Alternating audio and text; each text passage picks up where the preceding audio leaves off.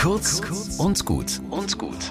Heute mit Pfarrerin Katharina Chemnitzer. Zu Bethlehem geboren ist uns ein Kindelein, heißt es in einem Weihnachtslied und das singe ich so gern. Aber ich kann nicht ausblenden, dass in Bethlehem jetzt natürlich auch Kinder geboren werden. Und dort in dem Land, in dem unser Weihnachten spielt, in dem unser erwachsener Jesus als Friedenskönig in Jerusalem eingezogen ist, da ist Krieg. Wieso kann da einfach kein Frieden sein? Jesus hat sich wirklich mit seiner Geburt eine Gegend ausgesucht. Kaum ein anderes Stück Land hat so viel Soldaten, so viel Blut und so viel Tränen gesehen. Weihnachten ist ein eindeutiges Glaubensbekenntnis. In diesem verletzlichen Jesus, in dieser friedlosen Welt zeigt Gott, dass er nicht auf der Seite des Militärs, der Geheimdienste, der Waffenlobby und des Terrors ist.